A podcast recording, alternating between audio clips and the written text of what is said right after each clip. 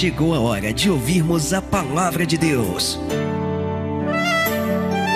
Momento da palavra. Momento da palavra. Glórias a Deus. Um bom dia para todos. Que a paz do Senhor Jesus seja sobre a tua vida, meu irmão.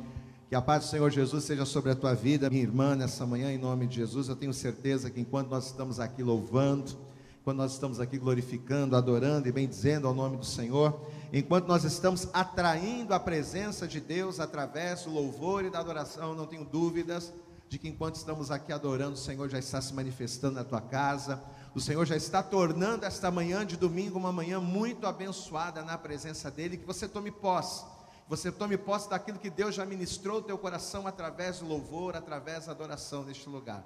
Que todos os dias você venha se rasgar na presença do Senhor, que você venha adorar a Deus, porque é isso que Ele quer.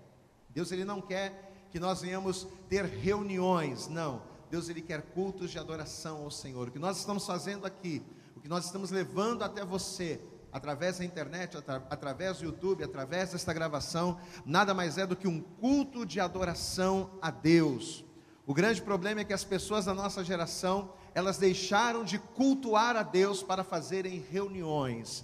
Cultue a Deus, cultuar a Deus é louvar, é adorar, é se rasgar na presença de Deus, é entrar no Santo dos Santos, a fim de que o nome dele seja glorificado. E eu tenho certeza que nesta manhã, Deus não só já está falando com você, através do louvor, através da adoração, através dos cânticos, mas também Ele vai falar contigo através da palavra. Você sabe, todos nós sabemos, estamos vivendo dias maus, estamos vivendo dias de luta, dias de dificuldade, aonde não somente aqui no Brasil, mas em todos os lugares do mundo as pessoas estão com medo, porque uma crise está se abatendo sobre a terra. Mas o Espírito Santo ele tem ministrado ao nosso coração que sempre quando crises elas se abatem sobre nós, estas crises, elas precedem a transformações, a mudanças que para uns podem ser positivas, que para uns podem trazer bênçãos e para outros não. Depende da maneira com que nós encaramos. E nessa manhã, Deus, ele nos entregou nas mãos, ele nos entregou a revelação de uma palavra que eu quero compartilhar com você. Então você que nos ouve agora, eu quero que você que nos vê agora também por esse canal, pelo canal do YouTube, pega a palavra de Deus, e eu gostaria que você abrisse comigo no Evangelho de Mateus, capítulo de número 4.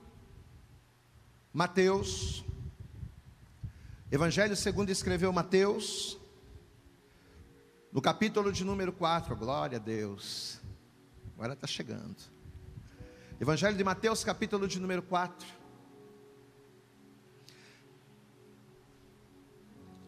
Deus ele tem muito a nos acrescentar nesses dias. E eu quero dizer para você que nos ouve nessa manhã, por mais que você esteja passando por dificuldades, por mais que esta crise esteja afetando você em alguma área da tua vida, seja na tua família, seja no teu casamento, seja na tua vida profissional, seja na tua vida financeira, não temas. Nós temos um Deus que é poderoso, um Deus que é tremendo para fazer o sobrenatural nas nossas vidas. Você tem um Deus que é poderoso para te livrar. Pastor, eu não sirvo a Deus.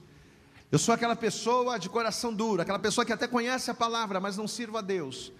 Meu irmão, minha irmã, agora é o melhor momento para você fazer isso. Porque crises, e eu já quero adiantar, né, você que está nos acompanhando já sabe qual é o tema da mensagem de hoje. Crises precedem transformações. Aquilo que nós vemos, muitas das coisas que nós conhecíamos, a forma de adorar, a forma de louvar, a forma de buscar a Deus, ela vai mudar, as coisas vão mudar.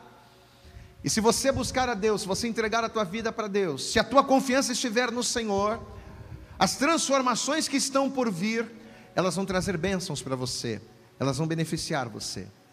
E não existe escolha melhor, não existe maneira melhor de passarmos pelas crises e vivermos as transformações do Senhor do que estarmos com Ele. Amém? Guarde essa palavra no teu coração. Vamos lá, Mateus, Evangelho de Mateus, capítulo 4.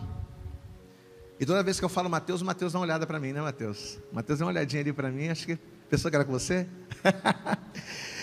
Glória a Deus. Mateus capítulo 4. Veja o que diz aqui o versículo 1. Mateus capítulo 4, verso 1 diz assim: Então foi conduzido Jesus pelo Espírito ao deserto para ser tentado pelo diabo.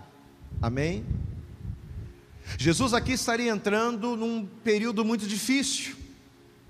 Jesus aqui estaria entrando no deserto. Um momento em que aos olhos das pessoas seria um momento de crise, um momento de dificuldade. Mas esse deserto era necessário, porque depois desse deserto, transformações tremendas se estabeleceriam na vida dos homens. E Jesus sabia da importância desse deserto. Jesus sabia da importância em que passar por essa dificuldade tinha. Jesus sabia que depois desse deserto, as coisas nunca mais seriam as mesmas. O mundo e a humanidade jamais seriam os mesmos depois deste período aqui. Eu vou ler mais uma vez, estamos em Mateus, capítulo 4, verso 1. Então foi conduzido Jesus pelo Espírito ao deserto para ser tentado pelo diabo. Era o Espírito de Deus que estava conduzindo Jesus naquele lugar. Era o Espírito de Deus que estava proporcionando Jesus aquele momento de dificuldade que ele iria passar, aquele momento de luta, aquele momento de talvez crise, vamos dizer assim, que ele iria passar. Mas Jesus sabia que depois daquela crise, depois daquele deserto, depois daquela situação, Deus ele iria entrar com providência e algo tremendo iria acontecer. Meu amado, eu quero trazer uma boa nova para você.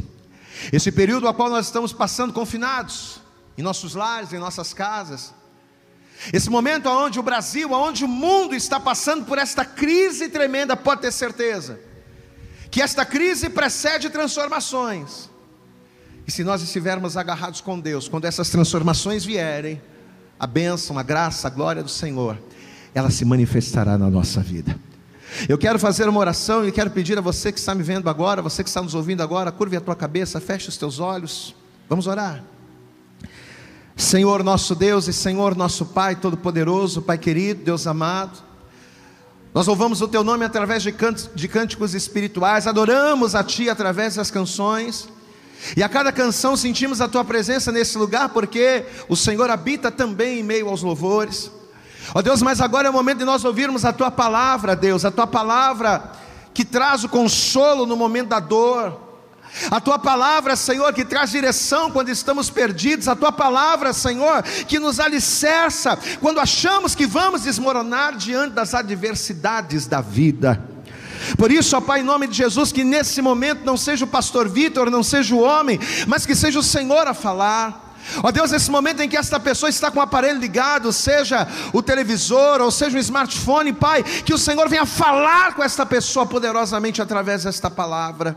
Que o Senhor manifeste o teu querer para cada um de nós, e mais do que somente manifestar o teu querer, que nós tomemos posse disso, e ao tomarmos posse, que venhamos fazer a tua vontade, para vivermos as tuas promessas.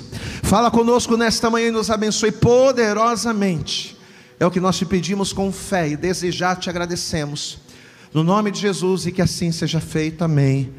E graças a Deus. Você sabe que quando eu li essa, esse versículo, a primeira coisa que veio à minha mente foi meu filho, né?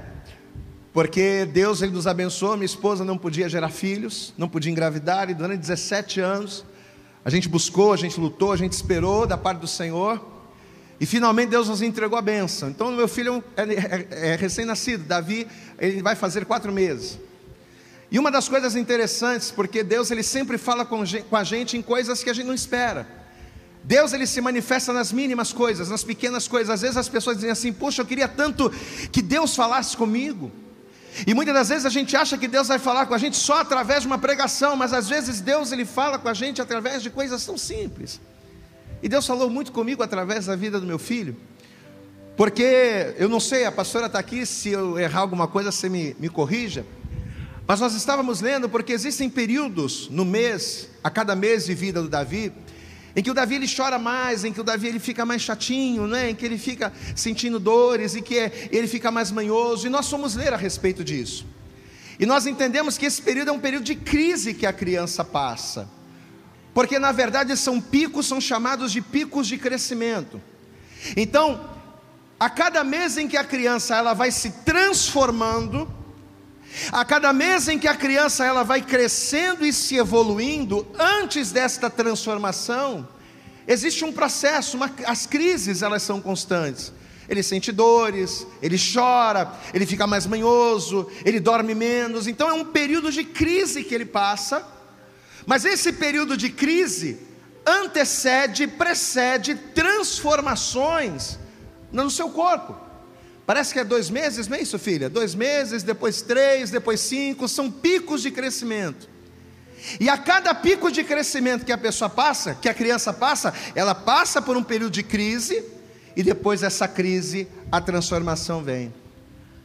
Amados, e quando eu li esse texto aqui, lembrando meu filho, essa palavra falou tremendamente comigo, porque com Deus também acontece da mesma forma. Às vezes a gente reclama tanto das crises que passamos, dos problemas, dos desertos que enfrentamos na nossa vida, mas muitas das vezes a gente reclama dos desertos sem saber que esses desertos são necessários, fazem parte do processo. São muitas das vezes crises que Deus até permite que nós passemos, para que depois dessas crises, transformações significativas venham acontecer nas nossas vidas. E o maior exemplo disso que eu vi na vida do Davi, que Deus falou comigo na palavra, está aqui. Porque se você for nas Escrituras, você vai ver que uma grande transformação estava para acontecer na vida do homem, na humanidade, no mundo. Porque o velho iria dar lugar ao novo. O Antigo Testamento iria dar lugar a uma nova dispensação. Aquilo que antes nós víamos por sombras, como disse Paulo, nós agora iríamos ver de maneira clara, porque Jesus ele seria a chave disso. Jesus ele estava no centro dessa transformação. Aquilo que antes nós apenas ouvíamos por parábolas na palavra, na lei, agora iria se cumprir na prática na vida dos homens. E Jesus era a chave desta mudança. O ministério de Jesus se estabelecendo na terra iria trazer uma transformação para o homem. Aquilo que o homem apenas antes tinha uma ideia, Jesus agora iria trazer a revelação completa. E justamente pelo fato de Jesus estar no centro desta transformação, que iria mudar para sempre a humanidade, é que antes da transformação, o Espírito de Deus vai levar Jesus ao deserto. Por que, que Jesus vai jejuar 40 dias e 40 noites? Por que, que Jesus vai ser levado pelo Espírito ao deserto para ser tentado pelo diabo? Por que passar por esse deserto, por essa crise? Porque este deserto, esta crise, precederia uma transformação violenta e tremenda da parte de Deus sobre a humanidade. E quando eu tive esse discernimento, baseado nisso, em meio às adversidades, em meio às crises, em meio aos desertos que produzem transformação na vida do homem, o Espírito Santo ele me chamou a atenção para três coisas que não podem faltar. Vamos entender: crises, desertos, adversidades precedem transformação. Se você está passando por alguma crise, assim como eu vi no exemplo do meu filho, ele às vezes tem crise, mas aquelas crises, elas precedem uma transformação, um pico de crescimento, pois é. Se você está passando por alguma crise, creia que esta crise, ela vai proporcionar a você transformação lá na frente. Mas para que estas transformações, ou para que em meio a estas crises, nós sejamos bem-sucedidos no final, três coisas nas nossas vidas não podem faltar. A primeira delas é a dependência. Diga comigo, dependência. Diz aí no teu lugar, fala para o teu marido, para a tua esposa, para o teu filho, você que está vendo, acompanhar, fala para essa, essa pessoa, dependência. Em meio às crises, que vão produzir transformações em nossas vidas, a primeira coisa que não pode faltar em nós, a dependência. Vamos para a palavra? Mateus capítulo 4, versículo 1, vamos ler de novo, diz assim: Então foi conduzido Jesus pelo deserto, foi conduzido Jesus pelo Espírito ao deserto para ser tentado pelo diabo. E tendo jejuado 40 dias e 40 noites depois, teve fome. Verso 3, presta atenção. E chegando-se a ele, o tentador disse: Se tu és o filho de Deus, manda que estas pedras se tornem em pães. Eu quero que você olhe para mim aqui e preste atenção, querido. Olha o que o diabo está dizendo para Jesus. Jesus estava no deserto, Jesus estava com fome, Jesus estava provavelmente com o seu corpo natural debilitado, e agora o diabo se apresenta a ele. E a primeira coisa que o diabo fala, a primeira proposta que o diabo vai fazer para Jesus é: manda, dê uma ordem, para que estas pedras se transformem em pães. O que, que isso aqui nos mostra, gente? Você sabe o que, que o Espírito Santo nos revelou aqui? Que apesar de nesse momento, a situação de Jesus estar muito difícil, estava mesmo, porque ele estava com fome, ele estava debilitado, ele estava no deserto, mas apesar dele estar passando por uma situação difícil, essa situação estava absolutamente no controle dele.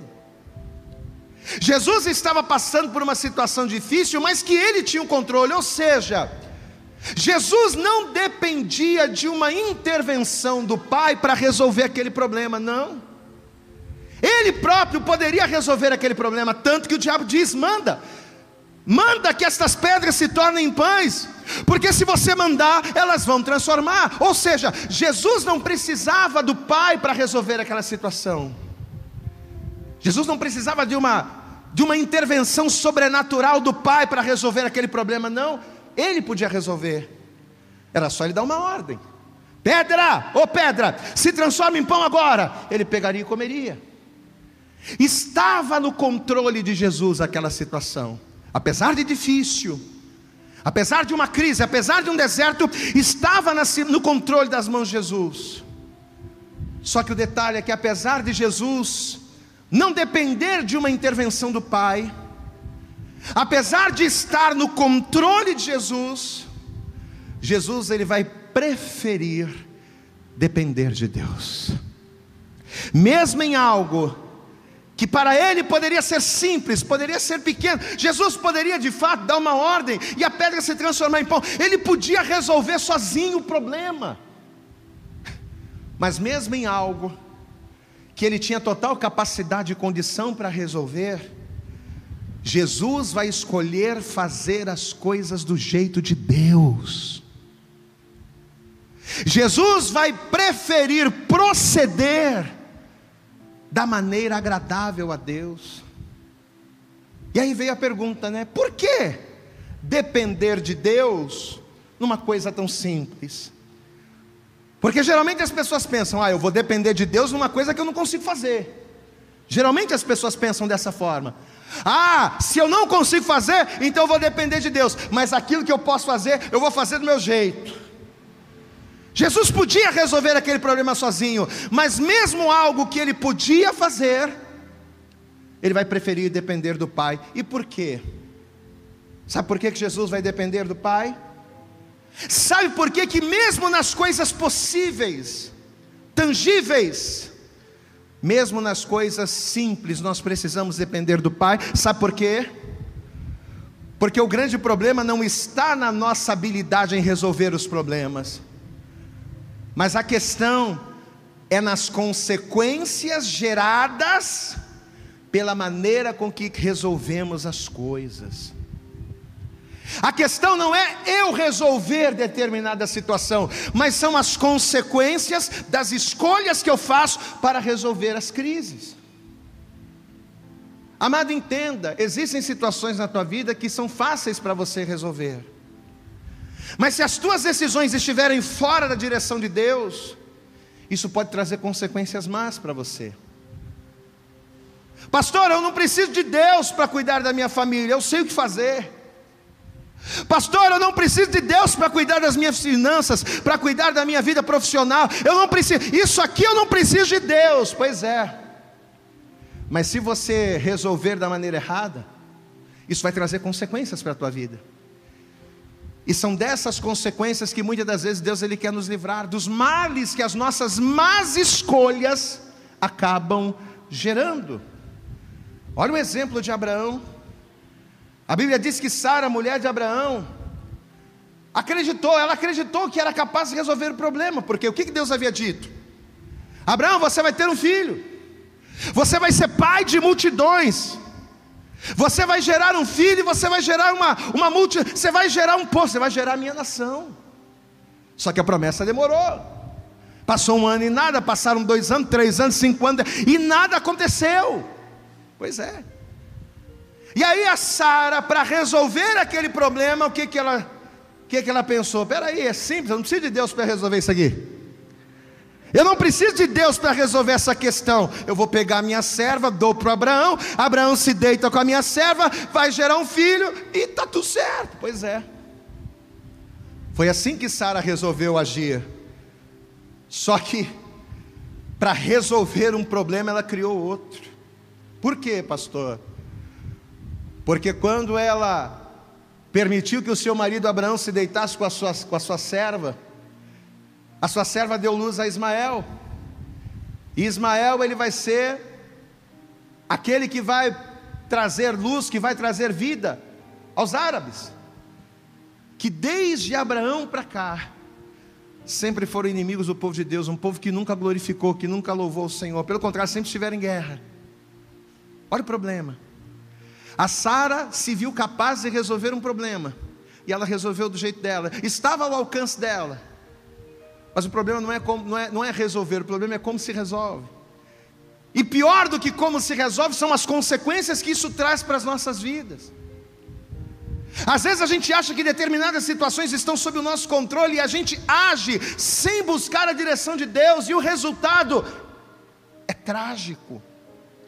Assim aconteceu com Abraão, assim aconteceu com Sara e assim acontece com muita gente. Amado, para de pensar que você é autossuficiente, que você pode fazer tudo.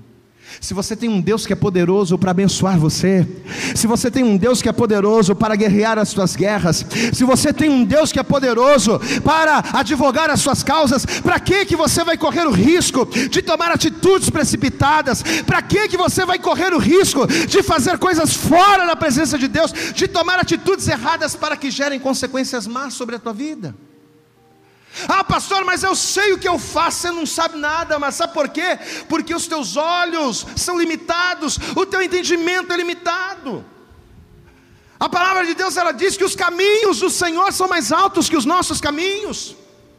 Os pensamentos do Senhor são mais altos que os nossos. O que isso significa?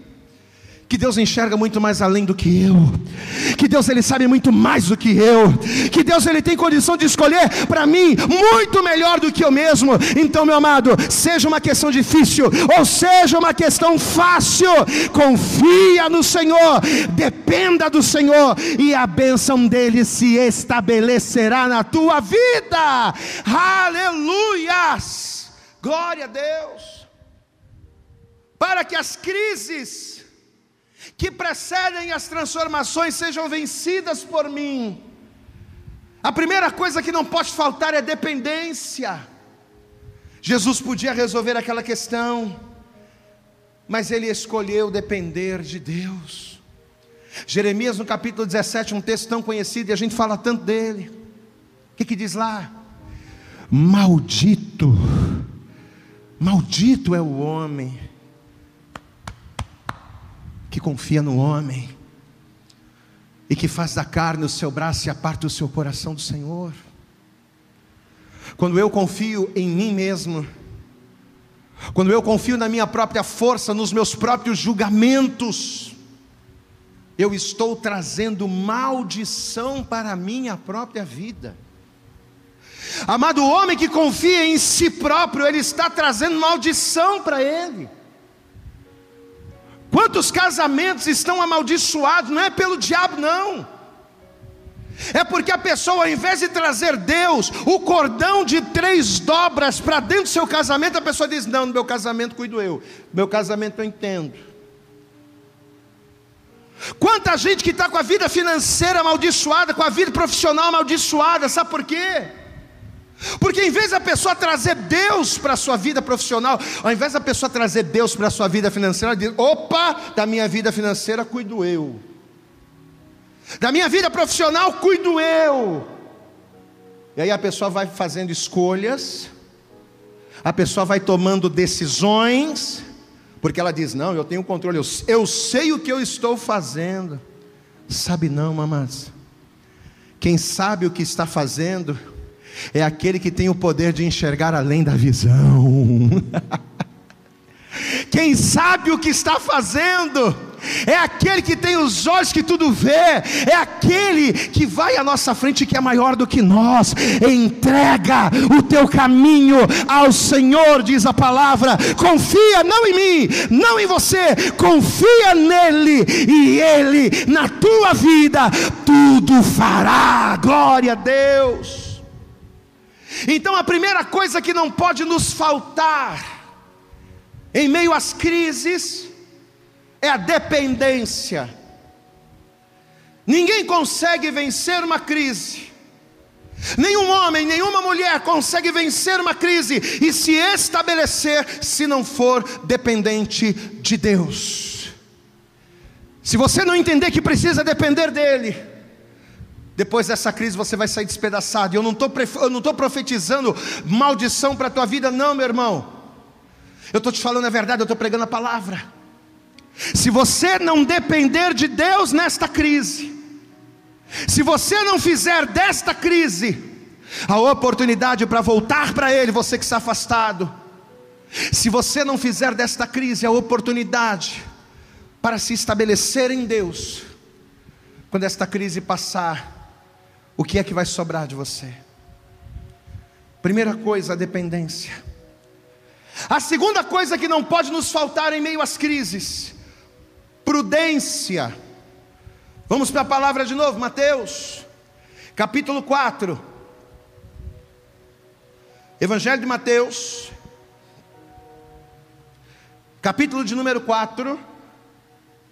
Veja o que diz aqui o versículo de número 5, Mateus 4, verso 5 diz assim: Então o diabo transportou a cidade santa e colocou-o sobre o pináculo do templo e disse-lhe: se tu és o filho de Deus, lança-te daqui abaixo, porque está escrito que aos seus anjos dará ordens a teu respeito, e tomar-te-ão nas mãos para que nunca tropeces com o teu pé em pedra alguma. O diabo estava certo, estava usando ali a palavra. Mas olha a resposta, versículo 7: Disse-lhe Jesus, mas também está escrito: Não tentarás o Senhor teu Deus. Amém? Não tentarás o Senhor teu Deus. Olha a resposta que Jesus deu. Amados, eu ouvi uma frase esses dias que diz o seguinte: que as maiores mentiras elas são elaboradas em cima de grandes verdades. Guarde isso. As maiores mentiras elas são elaboradas em cima de grandes verdades. Apesar do diabo ser o pai da mentira, e nós sabemos disso, o que ele estava falando aqui era verdade. De fato, se Jesus se lançasse do pináculo do templo, e se ele desse ordens aos seus anjos, de fato, os anjos do Senhor o sustentariam nas suas mãos. Até porque está escrito isso. Então, de fato, o que o diabo estava falando, de certa forma era verdade, porque estava na palavra. Só que quando o diabo lançou essa sugestão, Jesus, ele vai preferir responder o seguinte para ele: Não tentarás o Senhor teu Deus. E aqui vem a pergunta: Por que que Jesus interpretou essa sugestão como uma tentação a Deus? Por que, que Jesus interpretou a sugestão do diabo em Jesus se lançar do pináculo para que os seus anjos o sustentassem? Por que, que Jesus enxergou isso como uma tentação? É simples. Porque ao se lançar dali, exibindo-se sem um propósito determinado por Deus, ao se lançar de lá de cima, mostrando-se, exibindo-se sem algo, sem que aquilo fosse algo que glorificaria ao Senhor, Jesus estaria se expondo desnecessariamente. Para que, que ele iria se lançar do pináculo do templo se Deus não mandou? Para que, que ele iria se expor daquela maneira se não era algo que glorificaria ao Senhor? Só glorificaria ao próprio Jesus? Aquilo só iria fazer com que Jesus, com que o ego de Jesus se inflasse, afinal de contas ele se lançaria, ele daria ordem, os anjos o sustentaria e ele seria glorificado. Só que toda a glória tem que ser dada a Deus. E é aqui que a gente começa a entender. Ao se lançar do pináculo do templo, Jesus estaria sendo imprudente, coisa que muita gente é no momento da crise. No momento da crise, existem muitas pessoas que se expõem perigosamente. Quantas igrejas aí lutando para estarem abertas, por exemplo, num período como esse, expondo as pessoas a um perigo desnecessário, sendo que a gente pode estar por aqui, ó, olha aqui, ó. Eu estava falando com as pessoas aqui, a gente está, hoje, através dessa transmissão, a gente está pregando para centenas de pessoas, e eu glorifico a Deus por isso, porque todo mundo está dentro das suas casas, ouvindo a palavra, glorificando a Deus, sendo alimentado, e ninguém está se expondo perigosamente. E isso não é só relacionado ao coronavírus, não, isso é relacionado a tudo. Tem gente que no momento da crise esbanja, tem gente que no momento da crise é imprudente, toma atitudes imprudentes. Olha aqui, meu irmão, você está passando por um momento de crise, por um momento de luta, por um momento de deserto. Não seja imprudente. Não tome decisões ou faça coisas que vai te expor a perigos desnecessários ou a situações que não glorificam a Deus. Romanos capítulo 11, versículo 36. Paulo diz: porque dele, por ele e para ele são todas as coisas, a ele toda glória, toda honra, todo louvor para sempre. Amém. É para Ele, é nele, é segundo a vontade dEle, não é para a minha glória. Não é para a minha glória. Só que as pessoas não entendem isso. No livro do profeta Isaías, no capítulo 42, versículo 8, a palavra de Deus diz que Deus não divide a glória dele com ninguém. E Jesus sabia disso. Então o diabo, de uma maneira muito sutil, usando uma verdade, porque as maiores mentiras, elas são elaboradas quando? Como? Elas são elaboradas baseadas em grandes verdades o diabo, de uma maneira muito sutil, disse: Vai lá, rapaz, se lança. Tu é o filho de Deus, tu é Jesus, tu é o cara. Você vai dar ordem aos seus anjos, eles vão te segurar. Pois é. Mas Jesus, já interpretando aquela situação, disse: Não tentarás o Senhor teu Deus. Foi Deus quem me colocou nesse deserto. Então eu não vou arrumar maneiras de sair dele enquanto Deus não me prover. Para de querer ficar saindo do deserto que Deus te colocou, meu irmão. Para de querer abreviar o agir de Deus na nossa vida. Amado, entenda uma coisa: as adversidades, os problemas, os desertos, as crises, elas são necessárias nas nossas vidas para que através delas sejamos aperfeiçoados, sejamos transformados em Deus. Paulo em Romanos disse: Não vos conformeis com este tempo, mas transformai-vos, transformai-vos pela renovação do vosso entendimento, para que experimenteis qual seja a boa, perfeita e agradável vontade de Deus. Mas espera aí, como é que a gente é transformado pela renovação do nosso entendimento, passando pela crise? O nosso entendimento, meu irmão, ele só é renovado por Deus quando? Quando a gente passa pela crise e vê a glória dele se manifestando na nossa vida. Deus ele usa as crises os desertos, para que a sua glória seja manifesta. E a glória de Deus manifesta a nós no momento da adversidade é o que transforma o nosso entendimento para vivermos a boa, perfeita e agradável vontade dele. Mas quando você de maneira imprudente tenta burlar o, né? Tenta burlar o programa que Deus preparou para a tua vida, Quando você, de maneira imprudente, se expõe perigosamente a situações desnecessárias que não glorificam a Deus, você está com isso querendo tolir o mover, o agir, o trabalhar de Deus em você.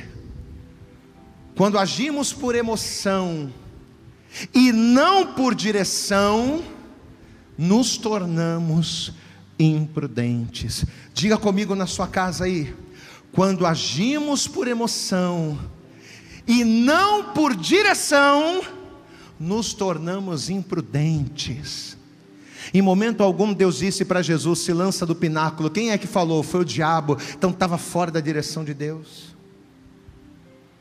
Para de querer fazer coisas que estão fora da vontade de Deus. Para de querer resolver os teus problemas, vencer os teus desertos com táticas, com estratégias que estão fora da vontade de Deus. Comece a se encaixar, a se enquadrar nos desígnios do Senhor. É isso que Deus quer. Atitudes imprudentes e desnecessárias geram resultados indesejados. Vamos pegar o exemplo do Abraão de novo. Vamos pegar o exemplo do Abraão de novo e da e da e da Sara. Eles foram imprudentes. Ah, Senhor, mas tu está demorando a me dar o filho, o filho não está vindo, então vou, vou agir do meu jeito. Foram imprudentes. Deus falou que Sara iria gerar. Deus falou que da descendência, que das entranhas de Sara, o filho da promessa seria gerado. Mas o Abraão, de maneira imprudente, quis dar uma ajudazinha, né? Quis dar um jeitinho brasileiro para resolver o negócio. Na verdade, mais foi Sara, né? O Abraão só confirmou porque era interessante para ele. Abraão também foi meio, né? Deixa para lá. Mas aí a Sara, para dar um jeitinho brasileiro na coisa, foi lá. Ou seja, se expuseram de maneira perigosa. E aquilo que a gente falou, atitudes imprudentes desnecessárias geram resultados indesejados. Eu tenho certeza que quando Abraão se deitou com a serva de Sara, e quando Abraão viu Ismael e o que aconteceu com a sua descendência, eu tenho certeza que Abraão pensou: poxa, não era bem isso que eu queria. Mas porque foram imprudentes, a coisa aconteceu dessa forma. E tem muita gente sendo imprudente no seu casamento, tomando atitudes que não glorificam a Deus. No momento da crise, ao invés da pessoa se colocar na palavra, se colocar na direção, se colocar ouvindo a voz de Deus, a pessoa começa a fazer doidices. A Bíblia chama de doidices. Deus nessa manhã está trazendo uma palavra para abrir os seus olhos, meu irmão. Sabe por quê? Porque essa crise, essa pequena crise que é só ponta do isso não é nada comparado às coisas que estão por vir. O que hoje nós estamos vivendo no mundo não é nada comparado às coisas que ainda hão de acontecer. Mas esta crise aqui vai passar. Esta crise vai passar. Mas se você não depender de Deus, é o primeiro item. E o segundo item, se além de depender, se você não for prudente, no final dessa crise, o que é que vai sobrar do teu casamento? O que é que vai sobrar da tua vida financeira, da tua vida profissional? O que, é que vai sobrar da tua saúde? Então a primeira coisa que não pode nos faltar na crise, para que em Deus sejamos transformados, primeira coisa, dependência. Segunda coisa que não pode faltar, prudência. E a terceira e última coisa, que é a mais importante de todas, e que de certa forma acaba englobando as outras duas. A terceira coisa, em meio às crises, não pode faltar comunhão. É isso mesmo. Comunhão não pode faltar. Mateus capítulo 4, verso 8. Você vê que hoje a gente só está aqui em Mateus. Mateus capítulo 4, verso 8 diz assim: E novamente o transportou o diabo a um monte muito alto, e mostrou-lhe todos os reinos do mundo e a glória deles Olha o que o diabo está apresentando para Jesus, para um homem que está no deserto, para um homem que está com a roupa toda rasgada, que está morrendo de fome, que não tem nada. Olha o que o diabo está mostrando para Jesus. Eu vou ler de novo, versículo 8. E novamente o transportou o diabo a um monte muito alto e mostrou-lhe todos os reis do mundo e a glória deles. E disse-lhe: Tudo isto te darei se prostrado me adorares. Então disse-lhe Jesus: Vai-te, Satanás, porque está escrito: Ao Senhor teu Deus adorarás e só a Ele servirás. Olhe para mim, olhe para cá. Aonde é que Jesus estava aqui nesse momento? Resposta: Jesus estava no deserto, não é isso? Jesus nesse momento estava onde? Num lugar de crise. Ele não estava na sombra, na água fresca, na água de coco, não. Jesus aqui estava no deserto. Só que olha o detalhe, olha a revelação da palavra. Apesar de Jesus estar no deserto, numa situação precária, apesar de Jesus aqui estar numa posição desfavorável, qual era a condição de Jesus? A situação era ruim, mas qual era a condição de Jesus? Jesus estava em plena comunhão com o Pai. Você entende isso? A situação pode estar difícil, mas a condição tem que ser boa. Jesus estava no deserto, no meio da crise, mas ele estava bem com Deus, ele estava bem com o Pai, a comunhão dele com o Pai era a melhor, era a melhor possível. Ele estava firmado em Deus, por isso ele não tropeçou. Por isso, ele mesmo no deserto, numa posição desfavorável, ele botou o diabo para correr. Sabe por quê? Porque a condição de Jesus com o Pai era favorável. Amados, entenda uma coisa: o que mata as pessoas, o que derruba as pessoas, não são as crises.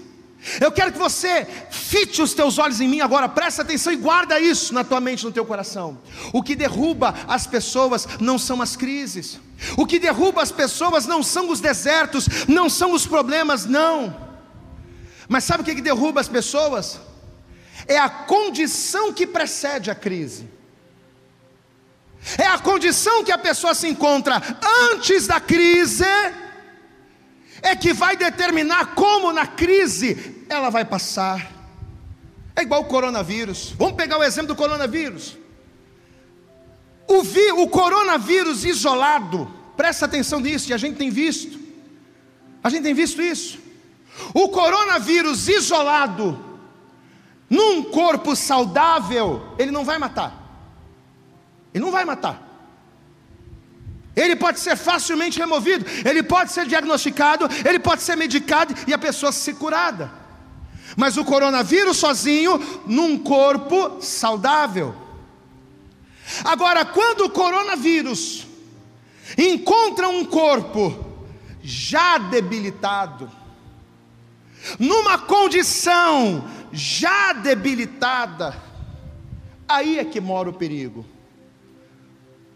O perigo não está só no coronavírus, amados. Mas o coronavírus conjugado, atrelado a uma condição ruim, é o que aumenta a letalidade. Esse é o problema. O coronavírus ele só acentua a debilidade que a pessoa já tem. O coronavírus ele só acentua a debilidade que a pessoa já carrega no corpo, mas a condição dela já não é boa. E a mesma coisa acontece no mundo espiritual, amados. Ah, pastor, eu passei por uma luta tremenda e essa luta me derrubou. Não, não é que a luta te derrubou, você já estava derrubado antes da luta, a luta só te deu um peteleco e você caiu. O problema não é a falta de dinheiro, o problema é como estava a pessoa antes da falta de dinheiro. O problema não é a situação contrária, não são os problemas no trabalho, não são os problemas. Não, como é que você estava, pastor? Eu estou passando pelo vale da sombra da morte, mas eu estou tranquilo, porque a minha condição com Deus está boa. Amado, quando você está numa condição boa com Deus, você pode passar pelo vale da sombra da morte, você pode passar pelas, pelas águas, você pode passar pelo fogo, você pode passar pelo que for, você pode estar no, na maior crise da terra, mas se a tua condição com Deus é boa, você vai passar pela crise dando glória a Deus, você vai passar pelo mar, e lá no final você ainda vai cantar o hino da vitória, porque Deus é contigo. Mas se a tua condição já não é boa, se antes da crise você já estava doente, pode ter certeza quando a crise vier, ela te derruba, porque não é a crise, é a tua condição. Aonde é que Jesus estava mesmo? Jesus estava no deserto, sem comida, sem roupa, sem conforto, no calor. Mas qual era a condição dele? Estou 100% com Deus. O diabo veio, tentou, fez o que fez, e nada aconteceu. O que derrubou Israel, e você conhece a palavra? O que derrubou Israel diante dos homens de Ai, não foi o adversário, porque Israel venceu Jericó. O inimigo muito mais difícil, muito mais complicado, Israel venceu, vencerai, era moleza. Mas por que que diante de Ai um inimigo muito mais fraco eles pereceram. Não era pelo inimigo, porque o inimigo era fraco mesmo. O problema é a condição em que eles estavam quando foram para a batalha. Eles estavam em pecado. Porque Deus havia dito: não toca no anátema. E Acã, né? Você conhece a história? Acã tocou no anátema. Então eles já foram doentes para a batalha. Eles já foram enfrentar a guerra doentes. Aí quando chegou lá, o inimigo mais fraco derrubou. Mesma coisa aconteceu com Saul. O que derrubou Saul não foram os filisteus. Os filisteus só jogaram a pá de cal, né? Os filisteus só completaram a derrota. Mas antes dos filisteus, o que, que derrubou Saul, gente? Foi obstinação, foi não obedecer a Deus, foi a prepotência. E a mesma coisa está acontecendo com Jesus aqui, amados. Volto a dizer, Jesus estava onde? No deserto. Mas como é que como é que estava a comunhão de Jesus? Estava bem com o Pai, estava firmado. Mesmo, olha o detalhe. E o bom da palavra é que a palavra nos dá detalhe. O diabo vai oferecer para Jesus uma condição melhor do que aquela que Deus estava oferecendo. O que, que Deus ofereceu para Jesus? O deserto. O que, que o diabo estava oferecendo para Jesus? Os reinos da terra e as riquezas dela. O diabo estava oferecendo riquezas, Jesus estava oferecendo, Deus estava oferecendo o deserto. O que o diabo estava oferecendo era muito mais atraente. Mas Jesus estava em comunhão com Deus. Jesus estava firmado com o Pai. E quando a gente está firmado com Deus, o diabo pode oferecer o que for. As crises podem se levantar da maneira que for. Mas a gente não cai, amados. Volto a dizer: o que mata as pessoas o que derruba as pessoas não são as crises, não são os desertos, não são os problemas, não. Mas o que derruba a pessoa é a falta de comunhão dela com Deus. Quando você não tem comunhão com Deus, qualquer adversário é forte demais. Qualquer deserto é quente demais. Qualquer luta é ferrenha demais. A Bíblia diz que Jó ele vai perder tudo. Ele vai perder casa, ele vai perder trabalho, ele vai perder filhos, ele vai perder fazendas. Ele vai perder tudo. Jó vai perder a saúde, vai perder. A... Jó vai perder tudo. Mas como é que estava a comunhão de Jó com Deus? Firme. Sabe o que ele vai dizer no pior momento da crise dele? Jó no capítulo 19, para a gente finalizar. Abre aí. Livro de Jó, capítulo de número 19. E eu quero finalizar esta ministração trazendo essa palavra para você. Jó no capítulo 19, versículo 25 diz assim a palavra: Porque eu sei, e Jó está dizendo isso aqui no auge do seu sofrimento, no momento mais duro da sua crise, Jó está dizendo: Porque eu sei que o meu redentor vive e que por fim se levantará sobre a terra, e depois de consumida a minha pele, contudo, ainda em minha carne, verei a Deus. Olha o que Jó está profetizando aqui. ainda que esta crise consuma minha carne, ainda que esse deserto, ainda que essa luta acabe comigo, eu verei Deus se levantar em meu favor, eu verei a glória do Senhor. Sabe quem é que está dizendo isso aqui? Um homem que está passando por, pela pior crise da sua vida, um homem que está enfrentando o pior deserto da sua vida, mas que está com a sua comunhão firme e plena com Deus. Amado, as três coisas que tornaram possível Jesus vencer as adversidades, e as três coisas que nos faz, que torna possível com que venhamos vencer as crises e sermos transformados depois, é dependência, é prudência e comunhão. Volto a dizer, estamos vivendo hoje uma crise mundial sem precedentes. E essa crise ela tem, tra tem trazido um impacto profundo em vários setores da vida humana, e ela não só tem trazido, como trará também. Porque a primeira parte da crise é a saúde, mas vai vir a economia, vão vir os trabalhos, demissões. Então essa crise não para por aí. É uma crise sem precedentes. O impacto desta crise vai ser sentido a médio e longo prazo. Uma crise que acarretará grandes transformações. Mas, se você que me vê agora, se você confia no Senhor, se você entregar a tua vida ao Senhor, e se acima de tudo, se você trouxer para a tua vida, se você tiver essas três características, se você depender de Deus, se em Deus você for prudente, e se você estiver firme na sua comunhão com Deus, pode ter certeza que as transformações que vierem depois destas crises, elas não vão te debilitar, mas elas vão fazer de você uma pessoa melhor. Elas vão fazer de você uma mulher melhor, um homem melhor e acima de tudo, elas farão de você um servo de Deus melhor, para a glória, para a honra e para louvor do nome do Senhor.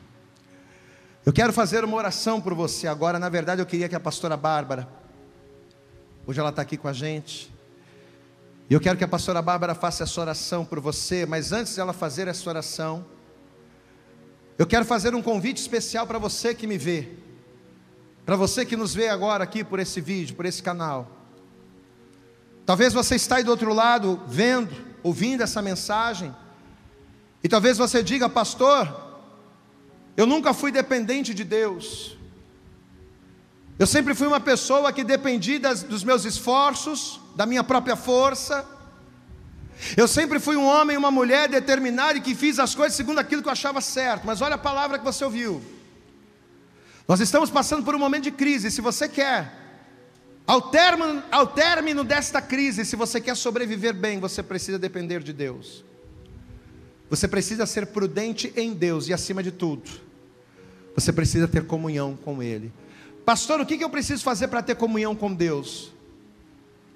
O que, que o homem, o que, que a mulher precisa fazer para ter comunhão com Deus? O primeiro passo para a comunhão é você confessar, receber e reconhecer que Jesus Cristo é o teu único e suficiente Salvador. O primeiro passo para que eu estabeleça um vínculo de comunhão com Deus a fim de depender dEle, a fim de ser prudente nele, é eu confessá-lo, é eu dizer a partir de hoje, eu sou de Deus. Por isso eu quero orar por você que me vê agora, você que talvez aí do outro lado ouviu esta palavra, e talvez você nunca entregou tua vida para Jesus numa igreja, pastor, eu nunca fiz isso, não. Já visitei muitas igrejas, já ouvi muitas pregações, mas entregar a vida para Jesus nunca fiz. Eu achava que não precisava, precisa. Se você não entregar a tua vida para Jesus, você não tem comunhão com Ele. E se você não tem comunhão, você não vai ter prudência, você não vai depender dEle. Essa palavra para você vai ser nula se você não confessá-la. A mesma coisa você que está afastado. Pastor, um dia eu entreguei minha vida para Jesus, mas me afastei do caminho. Você precisa voltar para Ele, voltar a ter comunhão, para que através da comunhão você dependa, para que através da comunhão você haja prudentemente com Ele. Então você que está afastado aí no seu lugar, aí na sua casa, você que ainda não entregou a sua vida para Jesus, mas quer fazer isso agora, se você está no smartphone, se você está na, na tua casa, de frente à tua televisão, você vai fechar os teus olhos. Pastor, eu estou em público. Fecha os teus olhos discretamente. Coloque a tua mão sobre o teu coração. Fecha os teus olhos, eu vou orar por você. Senhor nosso Deus e Senhor nosso Pai Todo-Poderoso.